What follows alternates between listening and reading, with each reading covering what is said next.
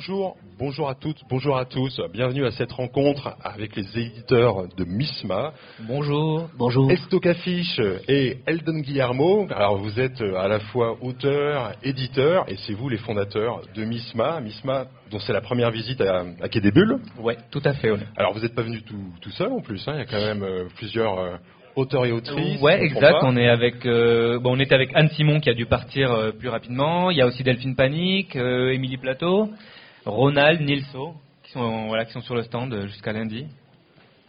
Bah, en fait, on nous avait toujours dit que c'était un festival super, Bah ouais. et super sympa et tout. Et nous, vu qu'on est plutôt du sud de Toulouse, voire même Barcelone, hein, où moi j'habite à Barcelone, c'était un peu compliqué toujours pour nous d'aller à Saint-Malo. Mais là, ce coup-ci, cette année, il y avait une, euh, on avait, on était invité pour une petite expo, et du coup, c'était l'occasion de, bah, de venir et de voir ça de nos propres yeux. Alors en fait, euh, MISMA, vous l'avez fondé en 2004 pour sortir bah, déjà un fanzine, hein, El Ouais. Tuto, hein, c'est ça. Enfin, là, c'est le.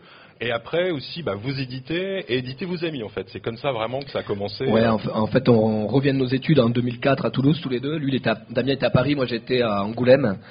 Et euh, on décide de faire nos, nos propres BD et de les publier tous les deux, enfin de les autopublier. Donc on fait des, on fait des premiers euh, petits ouvrages qui ressemblaient à ça, qui étaient vraiment du fanzina quoi. C'était des petits euh, agrafés 20 pages, c'était des histoires de jumeaux, euh, tête bêche, qui pouvaient se lire dans les deux sens, avec à chaque fois le point de vue d'un des deux euh, jumeaux. Et on, commen- on commence à faire ça. Les petits, les livres s'appellent Misma. Et ensuite, suite à ça, on décide de créer donc la revue d'Opututo, où on dit, bah, tiens, on va faire une revue, on va inviter à la fois des amis, des gens des beaux-arts qu'on aimait bien, dont on aimait le, boulot. Et donc, Opututo arrive, et c'est là où on décide de créer la maison d'édition, et qui va prendre du coup le nom de ces petits euh, livrets. euh, Oui, c'est marrant parce que d'ailleurs, c'est c'est le, ça a pas bougé. Enfin, c'est le logo qu'il y avait sur ces vieux petits trucs photocopiés qui resté. Où il y avait juste le principe du M à l'envers, euh, en miroir. Et alors Misma, ça vient de, bah, ça, je sais pas, un ça sonne espagnol, mais c'est parce que nous on a des origines espagnoles avec le grand-père. Et Misma, ça veut dire bah, euh, la misma cosa, enfin c'est euh, identique, la même chose. Pareil, euh, même- Voilà, c'était ce jeu jumeau. On avait pris ce mot qui est- et c'est resté. euh, On trouvait ça petit, simple, euh, ça sonnait bien, Misma. C'était joli écrit avec un- le I, le, voilà, il y avait les deux M. Bon alors pour euh, pour un peu vous entriez dans le monde de de, MISMA, on va faire un peu le questionnaire de MISMA, alors qui est inspiré par hein, le questionnaire de Pivot, de Proust et tout ça, mais grosso modo, votre occupation préférée, c'est quoi? C'est autant dessiner, créer que publier euh, euh, les auteurs, les autrices que vous aimez Ah ouais, bonne question. Bah, C'est-à-dire que dans, en soi, euh, dont- dont nous à l'origine on est tous les deux auteurs. Bah oui. Donc éditeur euh, malgré nous parce qu'on a mis le doigt dedans et qu'on a décidé de publier d'autres auteurs, des collectifs et des- des- les premiers livres. Mais c'est marrant parce qu'on a, enfin moi personnellement, on n'a pas vraiment le choix dans le sens où le, le boulot d'éditeur aussi est devenu super chronophage. C'est-à-dire que ça, ça a pris un peu le dessus sur le, le boulot d'auteur. Mais c'est vrai que si on peut choisir, euh, on préfère effectivement nous dessiner nos histoires dans notre coin, dans notre bulle. Même si le boulot d'éditeur est génial, quoi. Il y a un côté aussi magique de faire des livres, les voir arriver, euh, publier des auteurs. Ouais, disons qu'éditeur, c'est pas notre vocation. Nous, on est auteur. on s'est retrouvé après à inviter des copains, à faire la revue et à se retrouver à aimer éditer des petits livres et tout ça. Et ça, a grossi malgré nous euh, au fil des années, mais au départ, euh, on aurait très bien pu rester auteur. Ce qui se trouve, c'est que rapidement, on s'est dit, ben, on va pas chercher à, on n'a pas été chercher à publier chez des maisons d'édition ou quoi que ce soit. On avait l'exemple en fait des Rennais, euh, de tout un collectif Rennais qui s'appelait à l'époque, qui avait le, le petit fanzine chez Jérôme Comics. Et notamment, c'était des auteurs ben, comme justement Ronald, Nilso, Seb- Sébastien Lumino, qui, qui avaient une, qui avaient cette, euh, en tout cas cette façon de faire là, de s'auto-éditer, de se démerder tout seul euh, et, de, et de publier leurs propres livres, auto-édités, etc. Ben, c'est vrai qu'on on les rencontre rapidement à la fin de nos études. Et de suite, ils nous font réaliser, ils nous disent, bah, non, allez-y, attendez pas d'être publié par un gros éditeur, faites vos livres, quoi, publiez vos livres. Et c'est là que ça commence, c'est là effectivement où bah, tu es obligé d'aller voir l'imprimeur, aller chercher les papiers, et t'apprends, enfin en fait on a appris à faire des livres sur le, sur le tard, euh, voilà, en rentrant. Et à euh, faire aussi de la BD. En fait, ce qui est marrant, c'est ça, c'est qu'en fait, on a tous grandi petit à petit, même les, les autrices et les auteurs avec nous qui nous ont accompagnés, parce qu'on avait cette revue où on développait nos BD, etc. Et on a appris à, ouais, je pense, à développer. la notre- revue a été un super laboratoire pour tout le monde, quoi. On a tous euh, monté en même temps. ouais. Bah, par exemple, euh, Guillaume, euh, Weldon Guillermo, là, donc t'as sorti bah, des BD euh, chez Misma, mais aussi une BDQ, par exemple, ou même deux d'ailleurs, Ouais. euh, au Requin Marteau. Euh, Estocafiche, toi, t'es aussi pas mal illustrateur, en fait. Alors, est-ce que vous diriez que vos, vos traits sont aussi un peu jumeaux? Finalement, pas trop. Hein. C'est le quand on regarde chacun a ouais, quand même non, son c'est marrant. Je univers. pense que, bah, forcément, je pense qu'on a des, voilà, on a grandi ensemble, on a, on a eu les mêmes lectures. Je pense que le niveau influence, on a les, même au niveau de la maison d'édition, on a les mêmes goûts. C'est rare qu'on soit vraiment pas d'accord sur un, un projet de livre. Ça arrive quelquefois, mais Bah, euh, alors ce qui est rigolo, c'est que petit, parce que nous on dessinait depuis petit et on se copiait, c'est-à-dire que, tiens regarde, moi je fais les nez comme ça, ah ben ouais, attends, je vais les faire moi aussi comme ça, on se copiait. Et on avait un style très proche jusque avant de faire nos études euh, aux Beaux-Arts et, et Damien à Paris. Et c'est là où ça, ça a pris des directions complètement différentes et il y avait besoin de ça, c'était euh, chouette. Et donc c'est vrai, c'est ben, assez différent. Par exemple, ça c'est ce que je fais. C'est souvent un trait. Déjà, c'est un rotring, donc c'est un outil qui est assez fin. Guillaume travaille à la plume, donc il y a de suite ce, ce trait beaucoup plus euh, beaucoup plus gros. Ouais, là, donc là c'est des livres à Damien, c'est euh, Loup-garou Boogie, euh, Les Plus Furious juste avant, et effectivement c'est un très rotring très fin, là c'est des... Ça c'est ce que je peux faire en jeunesse, parce qu'effectivement à côté de Misma et de de mon boulot d'auteur, ben, pour effectivement pour gagner ma croûte, je travaille pour la presse jeunesse ou pour l'édition ou pour la. Ça c'est pour Cosette, pour Topo, enfin. Ouais, J'aime bien aussi, voilà, je fais des fois des petits papiers découpés, des illustrations euh, en collage. Euh. Tu, tu- tu collabores, par exemple, tu as collaboré à Astrapi, par exemple. Ouais, c'est en ça. euh, bah, tous les deux en fait. euh, tous les deux, ouais. On travaille pas mal euh, régulièrement pour Astrapi, pour la presse jeunesse. ouais. Ouais, ouais, ouais. Donc c'est marrant aussi parce que c'est un autre, euh, c'est un autre médium, c'est un autre style aussi. Il faut un peu arrondir tous les angles. Mais malgré tout, nous, on est quand même assez libre, euh, même avec Astrapi, d'a- d'avoir un peu notre style et de. Oui, oui, puis c'est vraiment le, ça c'est vraiment l'illustration alimentaire, quoi. Je Mm. pense qu'il y a beaucoup d'auteurs de BD qui sont pas forcément, euh, qui peuvent pas vivre forcément de la BD, qui font beaucoup d'illustrations parce que c'est le, c'est quelque chose. Ouais, on gagne de- presque. Enfin, c'est ce qui nous permet de manger. Effectivement, la presse sûr. jeunesse. Et puis il y a une presse aussi euh, créative en France. Il y a beaucoup de magazines. Là où nous, par exemple, on vient d'Espagne, et il n'y a pas du tout de cette presse euh, créative. C'est que des licences Disney, Cartoon Network. Et quand même en France, on a la chance, c'est vrai, d'avoir toute une presse euh, créative. Voilà, voilà, c'est Et pour- ça, c'est Guillaume, voilà, par exemple. Donc, euh, enfin, Ouais. Ben, moi, voilà, je- beaucoup moi- moins fin de suite. Moi, je travaille à la, moi, je travaille, je travaille à la plume, donc il y a quelque chose de plus, euh, un peu plus épais et un peu plus. euh, je travaille à la plume, plume et Et- encre de et- Chine. Et justement, bah, tu peux parler de, de Salami, alors qui est une présentatrice. Alors, bah, d'ailleurs, on- bah, bah, si tu, tu peux remettre la, la planche avec euh, Almodovar, parce que finalement, c'est Ah quand oui. même vachement influencé par la Movida, par. Eh bien, en fait, ouais, moi, je, l'univers. je crois que j'étais un. ben, on a toujours été attiré par l'Espagne. euh, on regardait euh, pas mal de cinéma espagnol et Almodovar rapidement, en tout cas, dans nos, quand on était jeunes. On trouvait ça, euh, ouais, moi, ça me, je trouvais ça génial. Je trouvais ça, cette histoire de, à la fois de travesti, de, de sexualité un peu débridée, de trucs euh, complètement fous. Et puis euh. les couleurs, l'espèce de d'énergie qu'il y avait. et donc, ouais, Salami, c'est presque euh, une chica Almodovar, quoi. C'est presque une, ça pourrait être une, euh, une fille de, à la fois inspirée d'une Kika ou d'un, de ce genre de personnage complètement loufoque des films Almodovar. Et c'est un personnage que j'ai développé donc dans la revue euh, de Potuto Max, qui permettait justement de faire des, des, des histoires en épisode et, Ouais. Et voilà. Donc c'est une présentatrice euh, complètement loufoque. euh, qui se retrouve embarquée dans des euh, dans des histoires euh, ou dans des enquêtes malgré elle et qui se retrouve à les résoudre et elle travaille à Misma TV donc et le, le patron de Misma TV c'est Pedro Almodovar donc il est il apparaît dans les BD c'est Pedro Almodovar voilà Et, et juste alors, si on parle de, de alors les, les- de héros et héroïnes, c'est quoi un peu vos références, un peu les les, les, les artistes qui vous ont Ah. inspiré, qui vous ont influencé, pas forcément que ceux, que ceux Ouais. que vous avez édités, hein, mais euh, Ben, nous, déjà. en, nous, en fait, à la base, on est vraiment, euh, quand on fait nos études, c'est vraiment le boom de l'association, Cornelius, etc. Donc, c'est vraiment nos, euh, à la fois, voilà, ben, moi, je sais que des auteurs comme euh, Johan Sfar, euh, Trondheim, Lapino, c'était des gens qui, au niveau de la narration, te donnaient envie, en tout cas, de faire de la Moi, je sais quoi, j'ai pris une claque avec Trondheim. C'est la première fois que je lis un album, déjà au niveau du, du dessin décomplexé, cette, cette espèce de, de se dire effectivement, j'ai pas besoin d'avoir un dessin sup- su- super réaliste ou euh, super maîtrisé, avec un- des petites formes, des patates, je peux raconter des histoires drôles. Et un humour aussi, je me souviens, plus jeune, lire les BD de Trondheim et rire à, à haute voix en lisant les, les albums, que ce soit de Lapino ou les bouquins à l'association. Donc je pense que enfin, ouais, ça a été une espèce de Ah, claque. tout, euh, du coup, tous les catalogues, euh, l'association. Moi, j'étais un fan de Julie Doucet, j'adore Julie Doucet. euh, donc voilà, ouais, c'est à notre époque. Et après, plus la scène indépendante de des René. Et après, effectivement, ouais, c'est vrai qu'il y a une deuxième claque quand euh, on découvre le travail de Nilso, Ronald aussi, Tofepi, Sébastien Lumino. Ces personnes aussi qui, euh, nous, on s'est retrouvés dans cette espèce de dessin aussi euh, débridé, libre. C'est-à-dire que c'est des gens qui, euh, qui bossent beaucoup à l'improvisation aussi. C'est-à-dire, ils commencent leur histoire. Déjà, il n'y a pas de crayonné ni rien. On y va directement à la plume. Si ça va pas, on découpe, on met du blanco.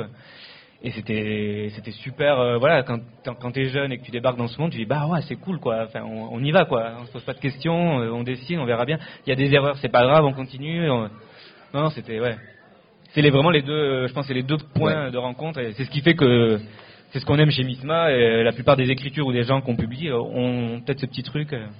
Oui, parce que le- finalement, il y a le, le format de la page est pas forcément euh, classique. Mm. C'est, éclaté, quoi. Ouais, ouais, il y a ouais. pas de, pas, euh, c'est pas le gaufrier 9 cases. oui, non, pas euh, forcément. Effectivement, ouais, c'est complètement ouais, libre. Mais ouais, ouais, c'est là. Ouais. Et donc, un, de vos héros que vous avez édité, finalement, c'est un peu Nilso, c'est un peu aussi celui vous avez dit waouh. Bah alors Nilso, je sais pas si je l'ai en Ce qui est photo. marrant, c'est qu'avec Nilso, c'est que la, la boucle est bouclée, quoi. C'est-à-dire que nous, on, on le découvre, il nous, il nous accompagne même à, à- à aller imprimer les premiers livres à identique à l'époque. En fait, Nilso, c'est lui qui nous dit, mais allez-y, montez votre maison d'édition. Ouais, voilà. Allez-y, euh, créez votre maison d'édition. Venez, je vous accompagne. On va chez Identique, qui était un reprographe de Rennes. Et on a imprimé nos premiers livres avec Nilso qui nous tenait par la main. Allez, venez, euh, on va faire ci, ça, ça. Et on sort les premiers livres, euh, voilà. Et c'est comme ça que commence ça. Donc c'est un peu sa faute. Mais c'est marrant, du coup, après coup, après quelques années, après dix ans, de se retrouver effectivement à publier Nilso et de l'avoir au catalogue comme auteur. oui. là où c'était une espèce de tonton. euh, ouais. Parce qu'au au départ, euh, c'était lui, il s'impliquait, mais amicalement en fait. Il y avait pas. oui, voilà. Alors, il participait effectivement aux revues aussi. euh, Plein de fois, il est venu à la maison. On a fait même des séances de, effectivement, de dessin ensemble, de faire de la bande dessinée euh, à trois, quoi. On Non, des, non. des cadavres exquis, des trucs comme ça en BD. On, Ouais. on s'amusait il a vraiment. toujours été là. Et lui aussi nous a appris pareil que la BD, il fallait pas se prendre au sérieux, fallait laisser venir. C'était quelque chose de simple. Un peu- ben voilà, il y avait vraiment ce truc de la BD, c'est simple, et pas quelque chose de laborieux. comme, Et puis c'est c'est une encyclopédie vivante de, de l'underground en bande dessinée. Voilà, il connaît tout. Enfin, effectivement, il pourrait, euh, il pourrait débarquer dans les beaux arts, dans les classes ou quoi, et faire euh, toute une leçon sur le- l'histoire de la bande dessinée underground. euh. Non, c'est génial. Enfin voilà. Et donc maintenant, aujourd'hui, voilà, on a publié trois livres de Nilso. euh, Donc le premier c'était Gros ours petit lapin, qui est une espèce de petite fable philosophique euh, entre Bah, un ours et un lapin sur les différences. Voilà, c'est- l'histoire d'un ours euh, et d'un lapin qui essaie d'être amis, mais forcément, vu les différences de. Et alors il y a toujours cet espace aussi, la nature est toujours omniprésente chez Nilso, euh, avec ses petits traits, enfin la nature vibre. euh. Après, il y avait un, deux- un second livre qui était Kimi le vieux chien. Et là, c'était l'histoire d'un vieux chien qui cherche un endroit pour mourir. Oui. Donc c'est super triste, mais nous, c'est un livre qui nous fait rire. Je sais pas, euh, ce- cette espèce de chien serpillière qui se trimballe. euh, Ah oui, qui se traîne euh, de manière souvent, pathétique. souvent, Nilso, il dit qu'il, quand il a fait ce livre, il était très déprimé. Et nous, on lui disait, mais nous, ça nous fait rire, vas-y, continue, continue. Mais, euh, nous, nous, nous, on- on- Mais il y a quand même euh, une- voilà, toujours cette espèce de mélancolie. euh. Mais c'est un album très voilà, poétique, mélancolique sur le temps qui passe, la vieillesse. euh, c'est un très bel album. Et puis après, il y a My Road Movie. euh, Voilà. Vous avez euh, donc là, il y avait eu une première édition. hein, Il y avait une première Sarbacane, édition chez Sarbacane, effectivement, et euh, bah, il était plus du, du tout disponible. Il était euh, depuis longtemps, Nous, c'est pareil, euh, c'était un coup de cœur aussi à l'époque, quoi, et on trouvait ça dommage de mince. Que... Et puis il y a plein de gens qui l'ont pas forcément découvert aussi cet album, et même s'il a eu son petit succès, il est, il est resté un peu inaperçu. Et c'était cette idée de, bah, qu'est-ce que voilà, qu'est-ce que tu vas en faire, Jean-Michel on, on le republie, et d'ailleurs. Euh, bah, faut savoir, voilà, Jean-Michel, il est aussi, il a ce côté euh, un peu fou de vouloir tout reprendre, tout redessiner. Je sais qu'il a, il a quasiment tout retravaillé l'album. Je pense que si on compare les deux versions, euh, Sarbacane et la version Misma, il a quasiment tout repris, redessiné des cases, euh, Et- changé l'ordre. Et c'est une histoire qui nous parle à fond parce que dans cet album, Jean-Michel, il raconte euh, en gros la relation qu'il avait avec un frère à lui dont il était très proche, quasi gémellaire, même si c'était pas jumeau. Et il raconte cette, voilà, une virée en bagnole entre deux frangins et ben, du coup, là, voilà, ça nous Et les deux, plus. les deux dessinent aussi, enfin cette espèce de. Et puis c'est encore différent de Gros petit lapin et, euh, et Kimi. C'est-à-dire que Nils aussi a commencé par l'autobio. Enfin, euh, quand oui. il publiait chez le Simo ou qu'il faisait ses petits fanzines, c'était de l'autobio comme ça avec ses petits personnages. Et c'est pareil, c'est un truc qu'on adorait. C'est génial de le retrouver dans cet album, de retrouver ses, ses- ses dialogues. C'est C'est vrai qu'il y a quand même un point commun dans, dans tout ce que vous sortez ou pu- enfin publiez, c'est que c'est des auteurs, des autrices qui ont un trait vraiment particulier en fait. Tu peux pas, il y a quand on tombe dessus, dit ah bah oui, c'est euh, ou c'est Anne Simon ou c'est Nilso ou euh, chaque fois euh, il y a C'est pas ouais, de si, vraiment quand vrai même. qu'il y hein. a, ouais, ouais, à chaque fois, ils ont chacun leur style. euh, Mais vraiment c'est très tranché quoi. Mm. C'est ça, je veux dire, Mm, c'est pas vrai. genre ah oui tu. ouais, c'est vrai qu'il y a plein d'auteurs qui ont leur, leur propre identité, leur propre Ah trait. C'est marrant parce qu'à la fois, oui, du coup, euh, ça crée euh, une différence dans le catalogue, mais à la fois, il y a une unité quand même. Mais alors, c'est vrai que chacun a des styles vraiment très marqués. Et là, une autre- bah, bah, par exemple, quelqu'un d'autre qui est très très important chez Misma, c'est Anne Simon, qui est une autrice qui est là depuis le tout début euh, de Misma, et qui est une, une autrice qui était dans, dans mon école à Angoulême, et dont j'adorais le boulot. Je voyais passer des boulots à elle en salle de photocopie. Ça, je me disais, c'est qui qui fait ça? Il y avait des histoires de Beatles mélangées avec des, des- des- du, du comique ou des personnages complètement euh, loufoques, à, à tête de cheval et... euh, Je dis mais c'est qui?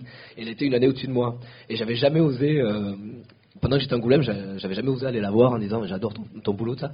Et c'est, je crois, euh, un an après, euh, quand je finis mes études et qu'elle, elle était aux Arts Déco de, euh, Paris, pardon. Là, on finit par se rencontrer et on finit par lui envoyer une demande de participer à un, à ouvrage à quatre mains avec elle. Et elle répond ouais, ouais, très bien. C'était envoyé par une lettre, un truc hyper. maintenant, ça se fait plus. Et du coup, on avait, voilà, elle avait participé à Buckingham KGB, un premier livre comme ça. Et après, on avait, on l'avait rencontré à Paris et le courant était passé de suite. Et, euh, Oui, c'est marrant, c'est quasi la première autrice euh, Misma, et c'est presque une. Moi je dis souvent en rigolant, on a créé Mi- Misma pour la publier à elle, parce qu'on était tellement fan de son boulot. Mais effectivement, quoi, il y a ce côté, on- c'est le premier livre avec elle. Et ça, c'était les premiers livres chez Miss Mag ou chez Gigot qui ont. Elle a fait un livre plus tard, euh, il n'y a, pas- il y a pas longtemps, il y a deux ans, euh, en reprenant euh, tout Et ça. alors, ce qu'il y a de marrant avec Anne, c'est que bah, elle est, déjà elle est fidèle. Elle est, je pense, qu'elle est c'est la troisième roue du, du carrosse de Misma. Vraiment, elle, nous, elle nous aide à fond. C'est notre ambassadrice parisienne, euh, parce que nous, on est loin, donc euh, souvent, elle va aux réunions avec le euh, distributeur. voir les libraires ou. euh, Mais euh, ce qu'il y a de marrant, c'est qu'elle fait aussi en parallèle des albums chez des gros éditeurs, chez Dargo par exemple, qui est son éditeur, où, euh, où elle va faire des biographies de Freud, Marx. Mais elle revient toujours chez Misma faire sa série personnelle euh, ou son univers à elle libre. C'est... voilà, elle sait que chez Elle Misma, sait que là où elle est le plus libre, c'est chez Misma. elle Et elle, peut dé- faire sa série, et elle a euh. développé sa saga, Les Contes du Marilène, qui est quelque chose qui va prendre de l'ampleur au, fu- au fur et à mesure des années. Là, il y a un cinquième livre qui va sortir euh, en début 2022. Et elle compte faire dix albums euh, sur chaque personnage. enfin, ça va être. euh, elle dit j'en ai jusqu'à mes vieux jours, mais euh, ça va être une, à la fin, ça va être une super bibliothèque, quoi. Oui, c'est vrai que c'est quand même un, un univers très très euh, onirique, mais en même temps où bah, il y a des points communs bien sûr avec euh, hein, no- no- notre société. Il y a des questions euh, euh, bah, sur la, la- la- la lutte des classes, euh, Oui, le féminisme, féministe, c'est- capitalisme, capitalisme beaucoup. Ça mélange de la mythologie un peu euh, avec aussi des, des références très pop comme les Beatles. Et, nous, les Beatles, on est gros fans des Beatles aussi, donc c'est peut-être aussi un point sur lequel on était on- de suite, on, on s'entendait bien. Et donc Et, chaque euh, album est une prise de pouvoir, effectivement. C'est la couronne passe de tête en tête d'un album à l'autre. Et c'est vrai que, comme tu dis, sur chaque album, c'est l'occasion de, voilà, de critiquer la société. euh, Par exemple, il y a Boris, hein, l'enfant patate, là, qui commence à créer, Ouais. euh, à produire une bière qui rend un peu les euh, gens fous, un peu et, fou euh, et et donc, euh, addicts aussi. Donc Voilà, il, qui, qui, en fait, euh, il travaille juste pour payer la bière, donc en fait, lui, il les emploie pour euh, qu'il leur et il introduit effectivement l'argent, la monnaie dans, Voilà. dans, ce, dans ce pays, euh, donc qui corrompt un peu tout le monde. Effectivement, le premier tome, c'était plus sur effectivement euh, l'idée de cette femme euh, qui se libère, libre, qui, Et qui tue prend le pouvoir et qui, crée une nouvelle crée, société. euh, Donc à chaque fois, effectivement, c'est l'occasion de, ouais, ouais, de parler de, de sujets euh, de la so- de société. euh. Parce qu'en plus, ce qui est, ce qui est super, c'est que l'univers euh, est cohérent, quoi. Reste, vous avez donc hein, de, de Goose et Gigot qui étaient des petits, euh, finalement, Ouais. vous avez réédité. Maintenant, c'est tout. Et ben, en fait, euh, elle l'a développé, pareil, elle dit, elle l'a développé dans la revue. C'est-à-dire qu'à force de faire des histoires avec plusieurs personnages différents, à un moment donné, elle s'est posée, elle a dit, mais euh, ils ont des liens entre eux, et elle, avait, elle a eu envie de tous les relier. C'est comme ça qu'elle a créé la saga. À partir, mais au départ, c'était des petits, euh, petites histoires dans, dans les revues, quoi, dans la revue. Et euh, voilà, ben là, on arrive sur, euh, par exemple, je vois des livres de Ronald, qui est un autre auteur hyper important de Misma, qui est là depuis le début aussi, puisque c'est lui aussi qui nous a. Donc, un des auteurs rennais dont on parlait euh, du Eh oui. départ de chez Jérôme Comics. Et je pense qu'il est dans la salle, je sais pas trop. euh, Il est là, au fond, ouais. Il doit être par là. Il est là-bas, il lève la main. Et voilà, c'est quelqu'un de, aussi de très important avec qui, euh, qui pareil, nous, euh, nous donne l'envie de faire de la BD et, de faire une BD, euh, comment dire, euh, simple, à la fois libre. improvisée, rapide, euh, ludique, enfin quelque chose de Et vraiment. c'est euh, marrant, c'est pareil, on s'est fait des sessions avec Ronald, euh, ben, je sais pas, on allait le voir euh, chez lui, on se mettait dans la nature, hop, chacun prenait des carnets, on faisait des histoires à trois mains, enfin, Et on décidait de faire de, liberté de, et de dynamisme aussi, super dynamisme, on, est- on y va, on fait des bouquins rapidement, ça traîne pas. On avait fait aussi avec Ronald un numéro de Dopotuto euh, spécial qui était Dopotuto Space, où c'était là aussi un cadavre ex- ex- exquis avec, euh, il y avait Anne Simon, euh, Ronald et nous deux. Et on avait créé euh, comme ça des chapitres ensemble et on avait tout euh, fait à quatre, auteurs. Et donc voilà, ça c'est sa série, ils ont des nouveaux pouvoirs chez Misma. Avec les aventures d'Estebald dans un royaume euh, féodal, mais en même temps euh, avec plein d'anachronismes. C'est Et puis là, on vient de, bah, c'est tout juste là, on vient juste de sortir bah, pour le festival. Il y a eu trois petits nouveaux petits livrets qui viennent de sortir sur les aventures d'Estebal qu'on a donc sur le sur le stand là en festival. Donc voilà, c'est l'idée de reprendre un peu la série. Ça faisait un moment que effectivement que euh, depuis les nouveaux pouvoirs, il y avait, on n'avait pas sorti de livre de Ronald et c'est cette envie de le publier bah, parce que voilà, ça fait, il fait partie Et- vraiment de l'o- l'histoire de Misma, de l'origine et que. Et c'est un auteur qui fait énormément d'animation aussi. Il a un boulot Ouais, d'animation euh, boulot d'animation, incroyable, pour incroyable. des- Pour, des, groupes. euh, Ouais. Et même, il y, a des teasers animés de, ce, de, des nouveaux pouvoirs, par exemple, qui sont sur la chaîne Misma TV, qui sont hallucinants. Quoi. C'est de l'animation tradie, image par image. c'est vraiment ouf. Faut aller voir ça.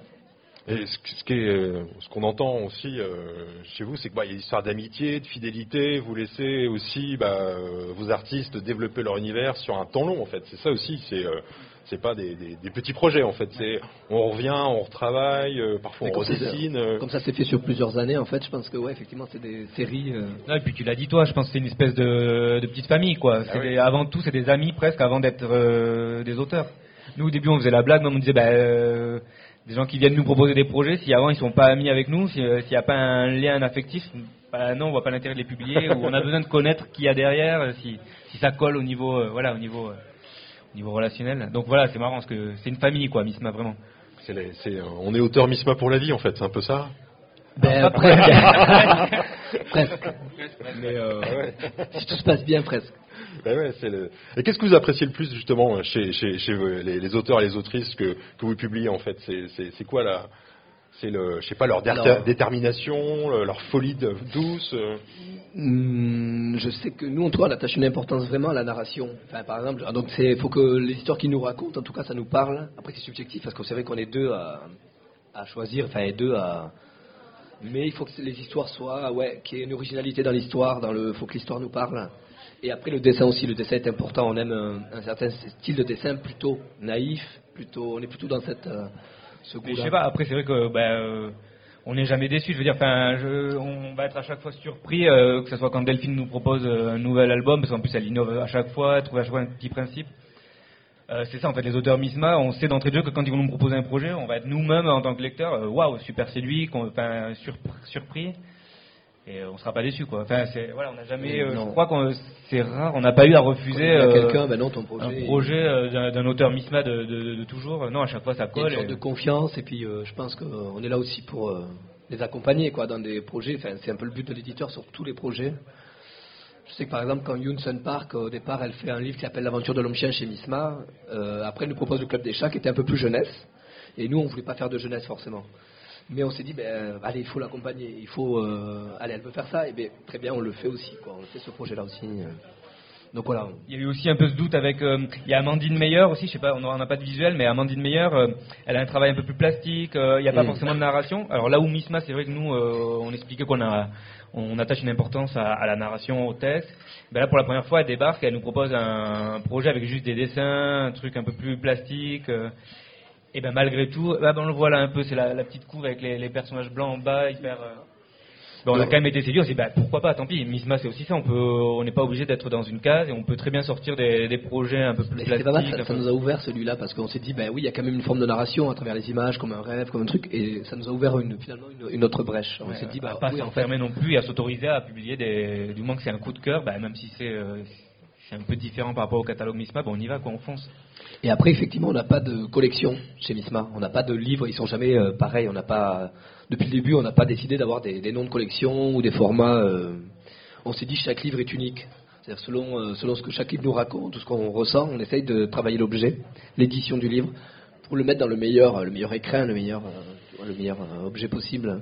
C'est pour ça qu'il y a, c'est la, il y a des gens qui râlent parce qu'ils disent vos livres, on les range à la bibliothèque, euh, c'est, le bordel quoi. Il y a de, jolis, euh, de jolis dos euh, alignés. Mais nous, on adore, quoi. C'est l'idée, à chaque fois, on repart à zéro à chaque bouquin. Et d'ailleurs, on est en relation aussi avec l'auteur. Souvent, on en, discute ensemble, on travaille l'objet avec eux. Et c'est génial, ouais. Moi, c'est cette excitation aussi de repartir de zéro, de quel, quel papier on prend, quel fab, quel. voilà quel format euh, Ça, s'adapte au, mieux à, voilà, au projet, aux planches de l'auteur Je passe un peu rapidement. Là, c'est une, une, autre autrice, Émilie Plateau, qui était avec nous, euh, qui est avec nous ce week-end, là, qui avait fait ce petit livre, moi non plus, sur une rupture et comment se reconstruire après une rupture amoureuse. Et puis là qui sort euh, l'épopée infernale. Voilà, Elle, a, son tout nouveau livre, c'est l'épopée infernale qui est sorti le 22 octobre. Qui est, et là elle s'amuse à faire un livre dont vous êtes l'héroïne, euh, donc parodie des livres euh, qu'on avait quand on était ado, dont, on était le héros. C'était des histoires de, barbares, de trucs euh, d'orques et de machins. Et elle raconte sa vie d'autrice de bande dessinée, comment elle galère du début à proposer des projets jusqu'à la fin, les festivals, les, plans foireux en librairie. Et, tu gagnes quand tu gagnes le fauve d'or. Ouais, il y, a comme un moment où elle se fait, euh, le personnage se fait écraser par euh, par son stock d'invendus. Ouais, alors c'est marrant parce que c'est une des fins alternatives. ouais, et alors en plus tous les noms sont changés, mais c'est des, des, gens qui existent. Nous on est dedans, on s'appelle Idema Édition. Bah oui. D'ailleurs, je pense qu'il y a ah, parce qu'il y a cette espèce de jeu, effectivement, avec la jaquette, et derrière, c'est le, c'est le vrai livre avec elle-même, elle s'appelle Emily G. Platou, avec un nom anglophone, Idema Édition. Et on reconnaît, enfin en tout cas, euh, plein de gens peuvent se reconnaître. Il y a même des auteurs très connus comme euh, Willis Drontheim, qui a, changé les lettres. Mais c'est quelqu'un à qui je pense à un moment donné, elle a envoyé des projets qui lui refusaient tout le temps. Donc là, elle publie les mails aussi, qui lui, euh, elle raconte les mails qu'elle qu lui Elle balance un peu quoi. Ça, gentiment, ça balance gentiment, mais euh, du coup, elle raconte surtout sa galère quoi d'autrice et c'est marrant. C'est sous forme de, aller, t'as le, as le choix à chaque fin de page d'aller à un numéro à un autre et de, de jouer comme ça. Juste trop kiffé de ouf, MDR, ça c'est Ryan Satour, c'est ça Ah oui. On pourra peut-être reconnaître. ouais. Ou Catherine Mélis. Catherine Mélis, bah qui a kiffé le livre aussi, non ouais. Bah oui, elle dit Émilie Plateau pour le Grand Prix. Euh, le prochain Grand Prix du Festival d'Angoulême. c'est un super livre qui a des, des, heures de fun parce que finalement, euh, pour retrouver son, son chemin, euh, bah, il faut tout essayer un peu. Oui, oui, pour ça, on a mis un petit signet violet là pour pouvoir revenir en arrière parce que sinon. C'est le genre de livre où il faut garder le doigt euh, euh, entre les pages pour revenir en arrière si jamais on a raté le. Je sais quand même que ça finit bien, mais il y a plein de aussi de. Il y a pas mal de morts. Hein. De morts, voilà. Même. Comme tu euh, dis, sur tous les cartons de livres. Ouais, ouais, c'est ça. Là, c'est après. quelques petits moments positifs quand même. C'est pas tout noir, mais. Non, non, non, c'est pas tout noir. c'est vrai que c'est fait avec humour aussi. Ah oui, il y a beaucoup d'humour. Puis il y a un moment, en fait, tout simplement, bah la carrière d'autrice s'arrête là, quoi. En fait, c'est ça, c'est surtout des, des, des c'est plus des morts artistiques que, des vrais morts. Là, il y a un mail de bah Wallis qui dit votre projet est complètement merdique. Si je pouvais vous donner un conseil, changez de métier. Wallis. voilà. Merci Wallis. bon, tout, tout, tout, tout est, est, vraiment inspiré par euh, Enfin, ah, on ne sait pas quelle est la part de vrai, de voilà, faut, ça, voir avec elle. Nous, on s'engage pas là-dessus. Non, mais euh. connaissant Émilie Plateau, elle s'inspire vraiment de son vécu. Elle note tout dans des carnets. C'est-à-dire qu'elle se balade, elle note les, des, euh, des, dialogues, euh, des trucs qu'elle entend, et c'est souvent vraiment du vécu. Qu'elle bah, elle adore l'autobiographie, raconter des hmm. histoires, et c'est vrai que c'est souvent des, voilà, comme il dit, des petits dialogues qu'elle chope à droite à gauche, qu'elle note dans des carnets. Émilie Plateau qui avait adapté Noir de Tania Montaigne sur euh, Claudette Colvin chez, chez, Dargaud, c'est un vrai aussi. donc, bien marché, qui, ouais. Et après, il y a Delphine Panique aussi. En fait, on a, pas, on a beaucoup d'autrices. Bah oui. Et dès le début, depuis le début, on avait. Euh, c'est vrai que depuis le début, on avait euh, beaucoup d'autrices euh, au catalogue. Et c'était marrant parce que dans les festivals, il y a encore 10 ans de ça. Alors maintenant, il y, a, il y en a beaucoup plus. Il y a 10 ans de ça, les gens disaient, mais Misma, il y a, sur, le stand de Misma, il y a plein de filles, c'est cool, quoi. Il y a plein d'autrices. D'habitude, c'était très un mec, quoi, la BD. Après, ça, maintenant, ça a changé. Hein. Maintenant, ouais, heureusement. Et là, Delphine Panique, pareil, c'est une autrice euh, hyper prolifique qui a fait pas mal de livres, à la fois chez Misma, mais aussi chez Cornelius, chez euh, Les Roca Marteau, dans la collection BD. Pareil, qui fait des, livres ailleurs, mais qui revient aussi euh, régulièrement chez Misma pour toujours pour un petit projet personnel. Et alors là, par exemple, c'est un temps de guerre, donc elle décide de, dans ce livre-là, qui avait été d'ailleurs sélectionné à Angoulême, elle décide de pas raconter la guerre sous forme de les batailles, les tranchées. voilà, on s'en fout. Il y en a eu mille des albums de BD là-dessus. Elle décide de raconter les femmes qui sont restées à l'arrière et comment elles se sont organisées, comment elles s'organisent entre elles, les relations entre elles. Et ça donne un album du coup super original où euh, la guerre est, on, voilà, on la voit derrière, mais euh, c'est surtout le, le, travail de ces femmes en usine et tout ça qu'elles racontent. Et pareil avec humour et à la fois cynisme. Des fois ça peut être très noir aussi vers la fin. Puis là, elle vient de sortir. Ah oui, mais ça c'est Orlando. Alors Orlando, c'était son tout premier livre, qui était une adaptation de, du roman de Virginia Woolf. Donc c'est son tout premier, même sa toute première BD qu'elle avait commencé dans Tuto aussi. Donc c'est vrai que le Tuto a servi à, à lancer, à se lancer, à faire des albums après euh, pour Delphine. Là on l'a, on l'a ressorti justement bah, cette année ou l'année dernière, cette année? Parce qu'il était complètement épuisé, que c'est pareil, ça nous, ça nous paraissait dommage de ne pas l'avoir au catalogue. Et, et ça c'est son dernier, donc un beau voyage euh, qui est sorti cette année et euh, qui est euh, un gros gros livre et qui en fait ce qui est marrant c'est que du début à la fin le bateau ne bouge pas, il n'y a pas de vent, ils sont sur une mer calme, donc c'est un voyage immobile et euh, tout le voyage se fait mais par l'imaginaire, par le. Voilà, Elle invente des noms d'îles, de, de, fruits. De... c'est un livre foisonnant. Euh, et qui, euh, de manière étrange, tient en haleine alors qu'il ne se passe pas grand-chose. Eh c'est ça, il y a son univers qui nous. Moi, je me suis demandé comment elle avait fait parce que il y a tout le temps les mêmes personnages sur la même case. Enfin, il y a une répétition de cases comme ça. Et je me dis, mais ça devait être chiant à dessiner. Ouais, puis on est sur un, en fait, ça presque 300 pages, effectivement, de toujours quasiment la même case, les deux, le matelot et le et le capitaine euh, Et en fait, immobile. ça marche à fond et c'est euh, jusqu'à la fin où il y a même euh, voilà l'histoire est un peu plus euh, il y a un dénouement historique. à Oui, la oui, fin. à la fin, ça. Voilà, ouais. il y a. Et Donc, voilà. pa- par exemple, comment vous, vous travaillez, bah, par exemple, sur un livre pareil? Est-ce que Delphine Panique, elle vous tient au courant régulièrement? Vous avez des planches ou c'est plutôt à la fin ou c'est au milieu ou... Alors Comment ça se passe, Je, pense- pense qu'ils euh, pour tous c'est à peu près pareil. Ils avancent à peu près bien jusqu'à la moitié. et Ils nous montrent, euh, ils nous envoient le, le projet, je pense. Enfin, ils nous envoient, ils nous en parlent au début. Ils nous disent ouais, j'ai j'ai ce truc-là, je veux faire un livre sur un beau voyage. Elle avait une dizaine de pages. On lui dit ouais, vas-y, fonce. Et après, je pense qu'elle reste un peu euh, sans nous montrer trop. Et je pense qu'elle a la bonne technique parce qu'en fait, il faut que l'au- l'auteur ou l'autrice ait confiance en elle. Et puis on a besoin de, de voir plein de pages pour sentir vraiment aussi euh, si ça marche sur euh, une centaine de pages, 200 pages. Donc c'est vrai que peut-être ils peuvent nous montrer un peu au début, nous dire j'ai ce projet, j'ai envie de faire ça. On leur dit bah vas-y banco fonce. Mais euh, après on les laisse un peu tranquilles, vraiment développer le truc. Après, ça dépend parce que sur un beau voyage, Delphine, elle avait déjà euh, combien au moins 5 livres derrière elle. Donc, elle avait déjà plus de. Je sais qu'Orlando, on était plus présent. Sur Orlando, le premier livre, elle avait des C'était doutes. c'était son premier, là pour le coup c'est vrai qu'on l'a plus accompagné. On Et, a euh, euh, des fois changé les histoires de, de place. On a essayé de. Je sais pour Orlando, on était plus présent, mais c'est normal, c'était son tout son premier, premier, livre. et on l'a fait un peu ensemble. Elle a eu besoin de ça aussi, ouais. Mais maintenant, euh, je pense qu'elle. euh, Mais c'est ça, c'est ce qu'on te disait, on lui elle- fait totalement elle- confiance. Je pense qu'on a, on a dû faire deux, trois petites Oui. remarques, et encore c'était des remarques. euh, voilà. après, pareil, Mais, Simon, pareil, euh, c'est rodé, quoi. Elle a tout euh, dans sa tête. euh, On n'a pas grand euh, chose à, on a de la chance, on n'a pas grand chose à redire en général sur ce que nous proposent les auteurs. et Ça va être vraiment des petits détails, quoi. Des trucs. euh, Et alors, quand une maison d'édition, bah, euh, hein, une tête bicéphale, hein, parce que vous êtes tous les deux, est-ce que vous êtes tout le temps d'accord, en fait, sur les, des projets qu'on vous soumet ou Alors des- d'habitude ouais, on a vraiment les mêmes goûts et tout, mais il y a pu y avoir un ou deux projets sur lesquels des fois, euh, c'est arrivé il y a pas longtemps, où Damien n'était pas forcément euh, chaud chaud pour le publier et moi ouais à fond. Mais alors après, Comment quand ça je- se résout alors on a un joker, on a un joker à l'année. Non, je déconne. Mais euh, en fait, il, a, voilà, il arrive à me, con- à me convaincre. En fait, quand je vois que lui il a fond, moi je doute. Je fais bon, t'es sûr Donc je me repose la question.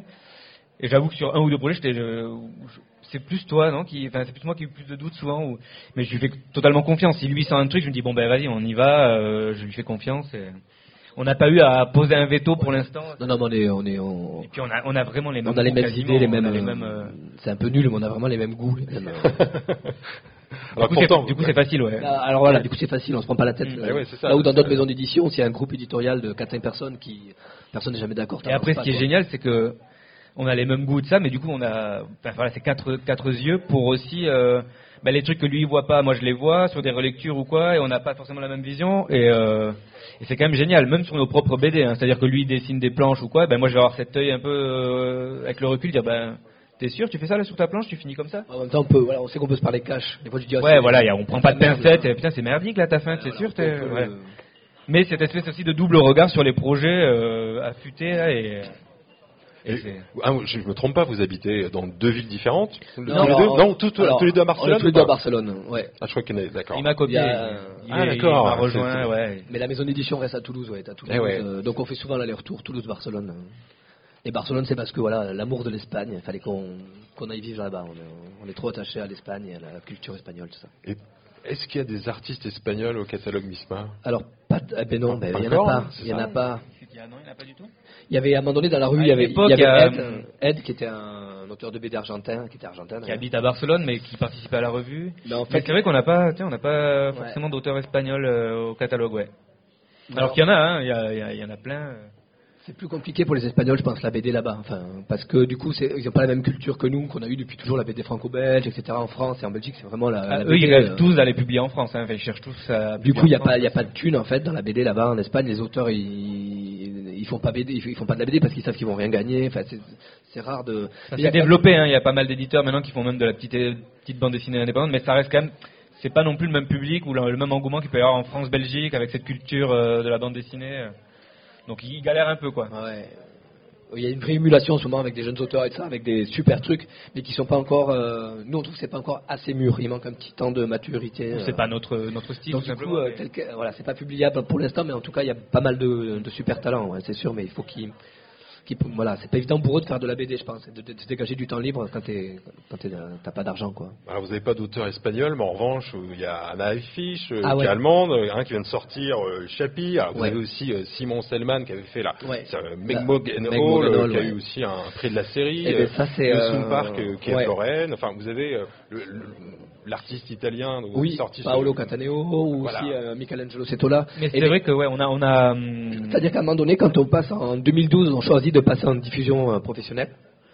Et on se dit, ah ben là, enfin, on peut, euh, les livres vont être bien défendus, bien visibles en librairie. Là, on- enfin, on, peut aller se permettre d'aller chercher des auteurs euh, étrangers et leur dire, ben vos livres, on va bien les, les, les montrer en France et, bi- et bien les rendre visibles. Et, Là, là où au départ c'était surtout des amis qu'on publiait, quoi, Ouais, les, oui. les amis de- des premières années. et là, du coup, ben, c'est là où on se permet d'aller chercher des gens et leur dire, ben, venez- ouais, on veut faire votre livre, est-ce que ça vous intéresse, et ça. Et, et voilà, c'était cool parce qu'il y a des super, euh, ouais, c'était des gens a, dont on adorait le boulot et qu'on on Pareil, n'osait pas, avant. le finlandais Rupert Unen aussi qui a une écriture toute particulière, un dessin un peu naïf, un humour bien propre à lui qu'on a qu'on adore. Esther Pearl Watson aussi avec un Novable Ah oui, qui était euh, américaine. était vraiment une euh, on était fans on avait les petits les petits fanzines quand on est quand on débutait quoi et c'était vraiment un truc qu'on rêvait un jour de ouais un jour on le refera chez Misma on l'avait dit C'est vrai que ça nous a permis d'aller chercher ces gens-là qu'on pensait pas du tout pouvoir publier un jour, quoi. Mais C'est vrai que Esther Pearl Watson, c'est un bon exemple d'objet aussi, puisqu'à Ouais. la fin, vous avez fait un coffret dans lequel il y a les fanzines, finalement. Enfin, là, c'est, Ouais. il y a toujours cette notion quand même aussi de, un peu du livre-objet. Oui, oui, il y a, y pratiquement, enfin, il n'y a pas de livre qui fasse 48 pages, un format. Ouais. Non, non, non, si non, vous bah allez non. sur le stand de Misma, vous allez voir que Ouais. des livres Bah différents. non, en en fait, on se ferait chier si on faisait les mêmes albums. euh. Après, c'est pratique, hein, j'avoue. euh, des fois, on se dit, on se fait chier, alors que oh, ça, ça c'est plus simple de faire, de pas avoir Oui, à, se creuser la tête à chaque fois. commander le même papier en gros, tu vois, que ce soit stocké, on s'emmerderait pas, on aurait un bon prix, mais. euh, ouais, ça nous plaît. En Non, fait, non, c'est le challenge. Et puis c'est pour que ça colle au mieux aussi au projet. Bah, typique Esther Pearl Watson, euh, elle, ses fanzines à l'origine étaient comme ça aussi. Et nous, c'est ce qu'on avait découvert. Et euh, après, ça a été publié plus tard chez Fantagraphics en gros bouquin cartonné. Et nous, on avait comme ce petit goût de ah putain, c'était génial, d'avoir une petite collection de petits fanzines agrafés carrés livrets, ouais. et faire un petit un petit étui, un coffret. C'était aussi, c'était surtout pour coller au, au mieux, au- ouais, ouais, à l'o- à l'objet euh, et au projet de l'artiste. C'est-à-dire que la version que vous sortez, c'est pas forcément euh, juste la version française Non. du livre euh, Ouais, ouais, original. non, non. quoi. Ouais. Des fois, ça arrive, hein, des fois sur. euh, Mais le- même quand on va acheter des droits, on a acheté, on n'en a pas acheté beaucoup, mais même quand on a racheté des droits, euh, On a on, repasse derrière, on, on change, change la couve les sur- papiers. Bah typique en iFish, on a fait un grand format cartonné là où c'était un petit livre souple, euh, petit. Mais c'est vrai que ça change tout, ça change et il y toute avait la, pas la, la la gueule. couverture aussi, la couverture n'était pas La aussi. couve c'était pas la même, donc on aime bien quand même. euh, faut qu'on repasse derrière, quoi. Faut qu'on mette notre petite touche et qu'on qu'on reprenne euh, les livres et les, les graphismes. les- Ça veut dire qu'en fait, il y a combien de temps euh, par rapport à la, la- la conception d'un livre Ça vous euh, vous cherchez jusqu'à ce que vous ayez bah, la- vraiment la vision parfaite. Ouais, il y a Euh, des fois, il y a des fois, ça, ça y est, c'est bon, c'est comme ça qu'on le veut. Ouais, euh. il y a des fois c'est rapide. Anne Simon, elle arrive, elle a son dessin euh, qui est déjà là, qui tient la route, elle sait comment faire. Enfin voilà, elle a son idée précise de couve, donc là il y a rien à redire. À part des fois sur des petits détails. Mais par exemple, sur Delphine Panique, un beau voyage, ça a été le casse-tête, euh, parce qu'elle a, des- a un dessin très minimaliste, et comment faire une couve avec ça.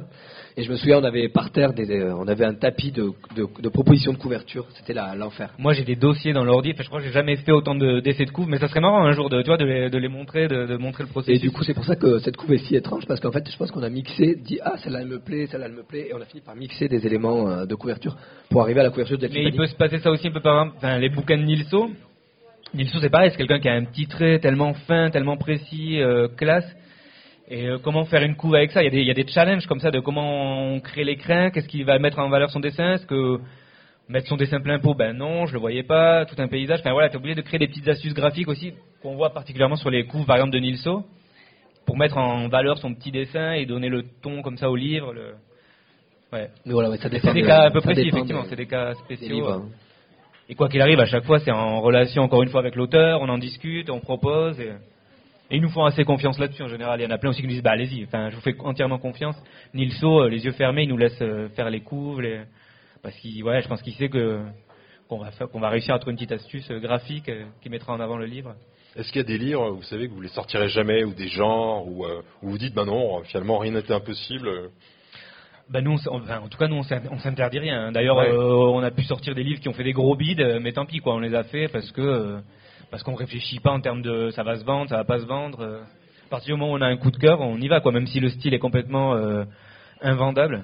Bah, je sais pas, par exemple, euh, c'est con, mais le, le- le- dernier, euh, l'italien euh, Michelangelo Ah oui. Sottosetola, Bah, c'est magnifique, mais alors c'était un format, alors pour Mm. l'histoire, c'est un format euh, géant qui rentre nulle part, qui emmerde tous les libraires, tout le monde.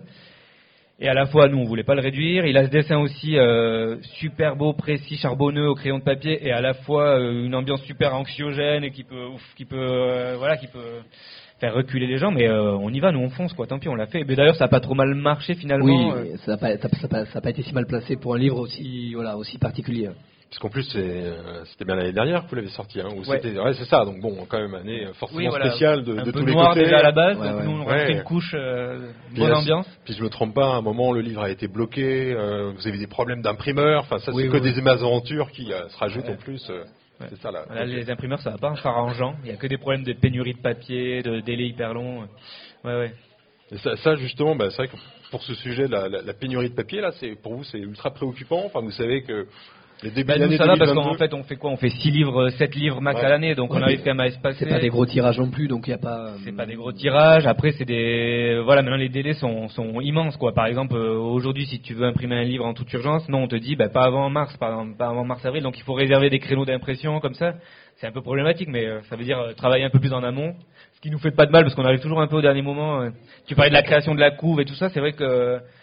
Bah nous on a une petite obligation au niveau des belles lettres parce qu'ils ils font une tournée euh, le- donc le, notre Le distributeur. diffuseur distributeur qui doit faire une petite tournée pour présenter le livre au libraire et souvent on n'a jamais la couve définitive quoi ce qui, ce qui nous porte un peu préjudice parce qu'ils ont une espèce de fausse couve euh, un peu dégueu enfin pas dégueu mais fait rapidement là où à la fin l'objet est quand même euh, s'ils avaient l'objet en main pour faire la tournée libraire je pense qu'on on en placerait beaucoup plus mais c'est parce que aussi euh, la couve se construit en même temps qu'on reçoit un peu les pages à l'intérieur qu'on les maquette ça nous donne des idées de ben tiens c'est cet illustre qui peut passer en couve et donc ça arrive un peu en fin de chaîne, il faudrait qu'on arrive à anticiper euh, en amont maintenant. Bon, après, plus, voilà, on mais- n'est pas les rois de l'organisation, euh, c'est sûr qu'on n'est pas. Ben, des- euh, voilà, on est des auteurs de deux BD, auteurs à la base, donc un peu tout ce qui est branque, euh, paperasse, comptabilité, machin, notre tout ce qui fort, est un peu quoi. administratif. On a appris sur le tas à, s'organiser un peu mieux, mais Forcément, pas- on rame un peu quoi. Et chacun apporte ses, ses propres qualités ou finalement vous avez, vous avez la. Ben non, mais en fait, on s'est super bien, on s'est euh, vraiment séparé les tâches. Quoi. On a divisé a- le truc en deux. Parce que Damien, il est plus en fait, euh, c'est plus le graphiste parce qu'il a fait une école de, de graphisme, de, de maquettes et tout ça. Donc c'est lui qui fait les maquettes, le design, nanana. Et Je moi, gère aussi tout ce qui est la production, imprimeur, imprimeur. moi qui ai fait les beaux arts, je suis plus. euh, je lui dis, ouais, fais une couve comme ça, comme ça. Ou je viens par derrière, je fais, ah, éclate-moi tout ça. Mais ce qui est génial, voilà, parce que moi des fois je peux avoir une vision un peu carrée, la petite typo trop bien placée, et lui il arrive, il avec son regard un peu de tiens, mais vas-y, fous ça à l'envers ou retourne-le, chose auquel j'avais pas, je m'étais pas permis. Alors, Donc coup, il y a aussi cette espèce ouais. de double. coup, je lui laisse toute cette partie là qui est euh, relation imprimeur, hein, et moi je fais euh, la partie mail, euh, un peu plus chiante, partie mail, compta, Communication, tu fais tous les réseaux, communication, machin. Donc mais, voilà. ça, mais ça marche bien, voilà, on s'est divisé comme ça et Des fois, j'en ai marre, je dis, ah putain, faudrait qu'on échange, hein. tu veux pas faire un peu euh, les mails et ça, j'en ai, ai marre. Mais je suis incapable de faire ce qu'il fait en fait. ouais, fasse, ça serait un peu dégueulasse au niveau que je fasse une coups, formation, euh, une design et tout. euh. et puis ça j'ai pas la patience moi. Et justement pour euh, l'année prochaine, vous avez déjà euh, forcément les titres qui, qui vous. Ouais. Vous pouvez nous en parler un peu? Enfin, qu'est-ce que c'est? C'est les. Si, Donc, si, il y a ouais. Simon, le Oui, nouvel il y, a- il y a un planning prévisionnel. euh, Bien sûr, j'imagine Ouais, on essaye de le. Alors après, On est un minimum organisé quand même. Quand même, quand même, forcément. mais- pas tout le temps, on s'y tient pas forcément tout le temps, mais ouais, il y a un nouveau Anne Simon, il y a un manga aussi qui va sortir, euh, Sarami, princesse de l'enfer, un, un petit manga. Il y a un nouveau livre de Nazario aussi, euh, donc Nazario. Euh, Ah, mais tiens, on a un espagnol, Nazario. Ah ben voilà. Ah bah Voilà, voilà, on l'oublie. Bah, bah, et qui est effectivement le, dire le Ben, c'est le père de l'underground espagnol des années. Enfin, en fait, c'est quelqu'un qui, Qui publiait dans une- dans les années euh, fin 70-80. sous Franco, bah, des histoires super trash, euh, gays, euh, cul, il y a du sang partout. enfin, Notamment un Narcoma qu'on avait qu'on a publié, c'est l'histoire d'un détective transsexuel quoi. dans Qui- les rues de Barcelone, et en même temps, t'as toute cette carte dans- postale du, du vieux Barrio dans Chino, les du Raval de dans l'époque. Et tout ça, tu, c'est une vraie carte postale du Barcelone de l'époque quoi. Et ça, on est complètement tombé amoureux quand on est arrivé à Barcelone, qu'on a découvert cet auteur et ses livres. Et même c'est même nous qui sommes allés voir l'éditeur original de donc la Cupula pour dire mais faut faire parce que ça existait sous petit fascicule un peu souple. Tu trouvais ça, tu trouvais même pas ça en librairie. Fallait euh, vraiment soit les commander, soit chiner dans les vieilles librairies. Et là, on va voir l'éditeur euh, original. Il dit, on aimerait bien faire une compilation de luxe, tu vois, bien cartonné, grand format. Des... Et c'est vrai que c'est la première fois qu'on faisait un truc comme ça, enfin de publier Ouais. des, des pages comme ça d'un auteur euh, un peu ancien, enfin entre guillemets quoi, Qui, qui existe toujours ou euh, qui est Ouais, toujours, ouais, toujours ouais. vivant. Et, Qui vit euh, Place à Réal, euh, ouais, qui est toujours vivant. euh, Ah qui est peut-être euh, un aussi un parce qu'ils sont, c'est marrant, ils sont tous un peu, ils ont tous un peu disparu euh, les auteurs de, de Et souvent, la période de la movida sujets ou des espagnole. documentaires sur la Movida barcelonaise, ça c'est lui qu'on interviewe maintenant parce que c'est vraiment la reste une des- référence, Une des seules euh, mémoires vivantes avec Mariscal aussi un petit peu. de cette période, quoi. Qui était, Il reste aussi. Max, mais qui était plus jeune, euh, ou même celui qui avait fait Taxista, comment il s'appelle? Euh, j'ai pas. Je Ah, ça, sais me plus, plus. Ouais, ça me sort plus, mais chez reste Cornelius. Et alors du coup, il y a un livre, il y a un nouveau livre de Nazario, euh, une nouvelle compilation de Qui tout un peu aussi. histoires courtes euh, qu'il avait fait dans des revues et qui, pareil, va être, enfin, va être superbe. Ce qui était marrant, c'est que ce livre euh, Anarchoma, donc le livre un peu trash, il était au pa- euh, sélection patrimoine d'Angoulême. hein. Bah Je sais oui. pas, tu te rappelles, donc c'était. Bah oui. euh, C'est aussi marrant, ouais, de, de les imaginer, lire le livre pour. euh, c'est pas à mettre entre, tout- entre toutes les mains, quoi, mais c'est à la fois, nous, on est complètement amoureux de ce- cet auteur et de son, son univers. Et de... C'est vrai qu'il y a aussi, euh, ce- vous avez des livres un peu pour la jeunesse, mais finalement vous avez des livres un peu hybrides, euh, ados, adultes, enfin il n'y a pas de... À part celui, Anarcho, là, effectivement, Oui, oui, oui. plus adulte, mais... Souvent, c'est marrant d'ailleurs parce qu'il y a. hum, Bah, euh, vu de l'extérieur, le stand il peut paraître super coloré, souvent des personnages un peu pop sur les couves. Les gamins, ils sont Et hyper les gamins ils sont toujours attirés, donc ils sont là en train d'ouvrir les, les livres. Et Ils ouvrent, ils souvent les mecs Morganol. Par exemple, ouais, les non. mecs Morganol typiques, bah, ils voient un hibou, la sorcière, mais ils commencent à ouvrir, et ils font non, touche pas, parce qu'ils ouvrent de suite, il y a bah, sorcière qui se tape le chat avec des godes michés. Enfin, bon, bref, c'est pas, voilà, c'est, c'est, c'est trompeur, quoi. Donc, euh, donc c'est, un faux semblant, comme ça, ça peut paraître euh, très coloré, très jeunesse, mais c'est quand même des histoires souvent euh, adultes. Et il y a quelques, voilà, à part effectivement, comme, comme on disait, Yunson Park avec le club des chats, qui, qui est vraiment un peu l'exception jeunesse, ouais, ou Détective Détective Khan, Khan, mais souvent c'est trompeur, quoi, les, les, les visuels, et, par rapport au, au type d'histoire un peu plus sombre. Voilà, là, comme il fait beau, on peut profiter de l'exposition que vous avez Ah hein, sur le parvis de la, la Grande Passerelle. Alors, Ouais. vous pouvez nous expliquer ce qu'on peut voir là-bas? Pas bah alors on a fait, euh, on a proposé en fait de présenter un peu Misma en, en différents pôles, en différents, euh, avec un peu les, les grands thèmes de ce, de ce qu'est Misma. Et donc on retrouve un peu euh, par thème des, les planches des auteurs. Donc ça permet effectivement d'avoir un bon tour d'horizon de, de Misma, catalogue. des auteurs Misma, du catalogue. À la fois ils ont fait une petite, une petite scéno marrante, on dirait un chapiteau, euh, ce qui colle, euh, voilà, avec des petits fagnons, le côté un peu festif. Guinguette, enfin ça nous va quoi, ça colle à l'esprit Misma. Alors, c'est ouais, c'est juste en face de la gare, en fait. ah, Euh, si vous prenez ça, le sur train, le parvis de la alors, médiathèque. ça fait un peu loin d'ici à pied, mais si vous prenez le train ou vous repartez, bah, n'hésitez aller pas faire à, le petit détour pour à aller en face, traverser, voir l'expo. Oui, on passe devant, de toute façon. hein. Entre la Ouais. gare et ici, euh, à un Ouais, moment, on voit euh, quelque chose d'un peu euh, coloré, effectivement. truc, ouais. C'est le, le- Bon bah, vous avez peut-être des, des questions pour Eldon Guillermo et Estocafiche, alias Damien et Guillaume, sur Misma. Peut-être. Moi, il y en a une. c'est- Est-ce qu'il y a un conseil que vous pourriez donner? Que- Quel conseil? Un jeune, un jeune auteur, une jeune autrice qui dit ah c'est peut-être la maison de mes rêves. C'est c'est quoi la meilleure manière de, de vous présenter un projet en fait? Ben, moi, nous, ce qu'on dit souvent, qu'il y a souvent des petits jeunes qui viennent quoi sur le stand, nous présenter ou même nous envoyer des petits manuscrits euh, PDF. Et souvent, c'est euh, c'est pas assez quoi. C'est euh, un petit bout de, synopsis avec 4-5 pages. Et nous, le conseil, c'est euh, mais il faut pas attendre, euh, faut pas attendre avec 5 pages de- ben, un peu ce qu'on a fait nous quoi. De, faut pas espérer être publié de suite. Vas-y, fais ton livre, fais tes 150 pages. S'il faut, si tu trouves personne, auto-publie-le. Ça te permettra d'avoir le recul aussi suffisant, suffisant sur, ben tiens, j'ai fait ça, qu'est-ce que ça donne De le voir en livre aussi, ça change tout, et, et d'avancer, surtout de continuer. Et il y a forcément un moment donné où... En fait, c'est rare d'avoir euh, de voir un auteur qui débarque d'une école et qui est hyper, euh, qui a de suite un truc qui tient la route ou qui euh, il, manquerait un tout petit un tout petit temps de ouais de maturité. C'est souvent ce que je vois quand je reçois des projets de jeunes auteurs, par exemple. Tu dis ah il y a un truc super intéressant, mais à la fois tel quel on peut pas le publier. Il y a pas, euh, il manque un truc, c'est pas ça tient pas assez la route, tout ça. Et donc je pense que il faudrait à ce moment-là euh, au moins faire le premier projet en auto-édition pour se confronter à ça. Je à- pense qu'ils sont pressés d'être vite édités, en fait. Ce qui est un peu une erreur, je pense qu'il faut faire ça dans son coin, travailler un peu son écriture, sa narration. et participer à des revues, c'est le Et meilleur. bah, c'est euh, sûr que participer à des revues, alors il y en a de moins en moins, c'est vrai que ça, ça s'est perdu un peu, il restait un peu Nicole, euh, mais les revues, les revues étaient un bon laboratoire et un bon travail d'exercice pour effectivement développer son écriture, sa narration. C'est vrai qu'il n'y en a plus trop aujourd'hui, mais Après, ils sont de plus en plus, euh, quand ils sont des écoles, ils sont, Après, ils sont ouais. de plus en plus doués maintenant. il y a des petits Euh, génies, hein, c'est vrai sortir des arts déco de Strasbourg, c'est. euh, Ils ont déjà un style super mature. euh, non, on est quand même dans une, dans une génération où je pense les Ils cours sont, sont. ils sont hyper doués, ouais, quand même. De plus en plus, on n'était pas comme ça, nous. On, on prenait le temps de.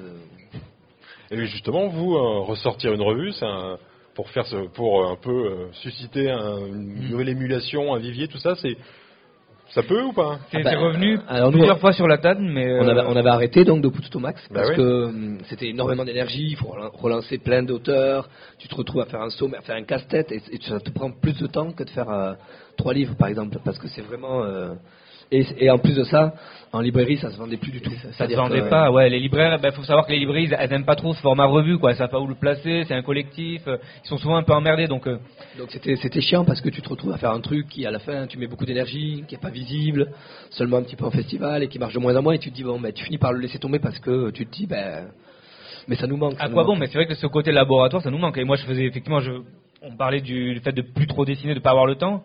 Moi, je trouvais le temps de, de faire des petites histoires courtes dans la revue. euh, là où si maintenant je, je veux finir mon album, eh ben voilà, s'il faut, avant 4-5 ans, je vais rien avoir publié encore. Ouais, parce qu'il y, avait des- il y avait des deadlines, Non, des trucs si, comme ça. manque, quoi. Ça manque forcément, mais il y a un truc qui fait que ça, c'est pas, c'est pas jouable, quoi. C'est pas. Faudrait le faire à petit tirage, euh, 50 exemplaires, en- revenir à la photocopie noir et blanc ou de, de l'imprime, de l'impression Ça prend numérique. tellement d'énergie que, ouais. Mais euh, Et, et juste alors maintenant, c'est vrai qu'il y a beaucoup de choses qu'on peut voir, plein plein de débutants, débutantes qui mettent des, des choses sur Instagram, qui Ouais. peuvent mettre des histoires. Ça vous regardez, vous dites bah Ouais. oui, ça c'est le nouveau laboratoire. En fait, c'est Bah. un peu remplacer le fanzine. euh, Bah ouais, pour en vous, tout- c'est pas la même en tout chose. cas, parce que- Instagram, c'est devenu vraiment le l'endroit où tu vas euh, chercher un petit peu et voir euh, les nouveaux talents, etc. Et, et des fois les contacter pour euh, publier un livre ou quoi. C'est vrai qu'Instagram, c'est devenu le la vitrine. Ouais, mais c'est marrant parce qu'en même temps, c'est un, un format complètement différent. C'est-à-dire Bah que ouais. je pense qu'il y a des gens qui développent leur série ou leur dessin sur Instagram et qui après sont un peu paumés quand s'il faudrait faire un livre ou compiler leur histoire ou qui qui ont pas ce format de la page. Bah, D'ailleurs, il y a- il y, a de plus en plus de gens aussi qui travaillent sur iPad ou quoi. On perd un peu le chose que nous on adore. Enfin, nous, enfin, c'est vrai qu'on c'est pas qu'on est anti iPad, mais Non, on on a est- ce plaisir de de gratter sur la feuille, de voir les noirs et blancs se remplir. On euh, est hyper old, school. on est hein. un peu old school, ouais. Mais c'est marrant, ouais, il y a tout un. Bah, par exemple, si on prend l'exemple, l'exemple de, de Lisa Mandel avec Exemplaire, qui publie euh, effectivement, euh, qui va chercher tous ces auteurs qui ont publié des, des- des récits comme ça sur Instagram, qui ont plein de followers et qui ont fait des livres après coup. Donc c'est marrant de prendre le truc aussi à l'envers et de. Vous personne, il y, a- personne pour l'instant que vous avez un peu euh, contacté par Instagram pour le publier? C'est pas encore arrivé? Hmm, J'avoue que non. a- on, on peut avoir des petits coups de cœur. Bah, par exemple, après Simon Hanselman, on l'a découvert sur les sur un Tumblr. Bah, c'est pas Instagram, mais euh, Oui, c'est- Il c'est- c'est n'y avait pas encore Instagram. Ouais. Il n'y avait pas encore Instagram. Mais euh, non, il n'y a pas encore eu. euh, mais on est à l'affût, quoi. C'est- On suit des gens, il y a des gens qu'on aime bien, effectivement, qu'on contacte. euh. Bah si, il y a des, il y a des- on va faire un livre avec des petits jeunes. Enfin, quand même, il y a Ah Mathias oui. Martinez euh, qui nous a proposé un projet et donc on suit aussi sur Instagram. Et euh, ma- Marie Weber. Marie aussi. Weber aussi. Donc il y a quand même des, des petits jeunes comme ça. c'était euh, plutôt par Instagram, ouais, ex- exact. Mm. Est-ce que vous avez une question pour nos amis de Misma? Avant d'aller sur leur stand Personne Bon, bah, en tout cas, peut-être. euh, Alors, on peut aussi quand même dire que vous êtes un peu des amis de la fête, donc on peut peut-être vous voir euh, le soir. euh, Enfin, après la- animer une soirée karaoké. Ah, animer une soirée ouais. karaoké. Moi, je les ai déjà vus euh, faire du karaoké. C'est, Il n'y a, pas- a de karaoké à Saint-Malo, il manque un karaoké, non? Ah, bah, c'est peut-être euh, une tradition qu'il faut lancer. hein. C'est, c'est à vous qu'on incombe la, la responsabilité. Bah, Damien et Guillaume, merci beaucoup. Bah, merci, merci, beaucoup à vous. Et puis, bah, n'oubliez pas euh, Merci. le stand de Misma avec euh, plein Ouais. de beaux objets. Voilà.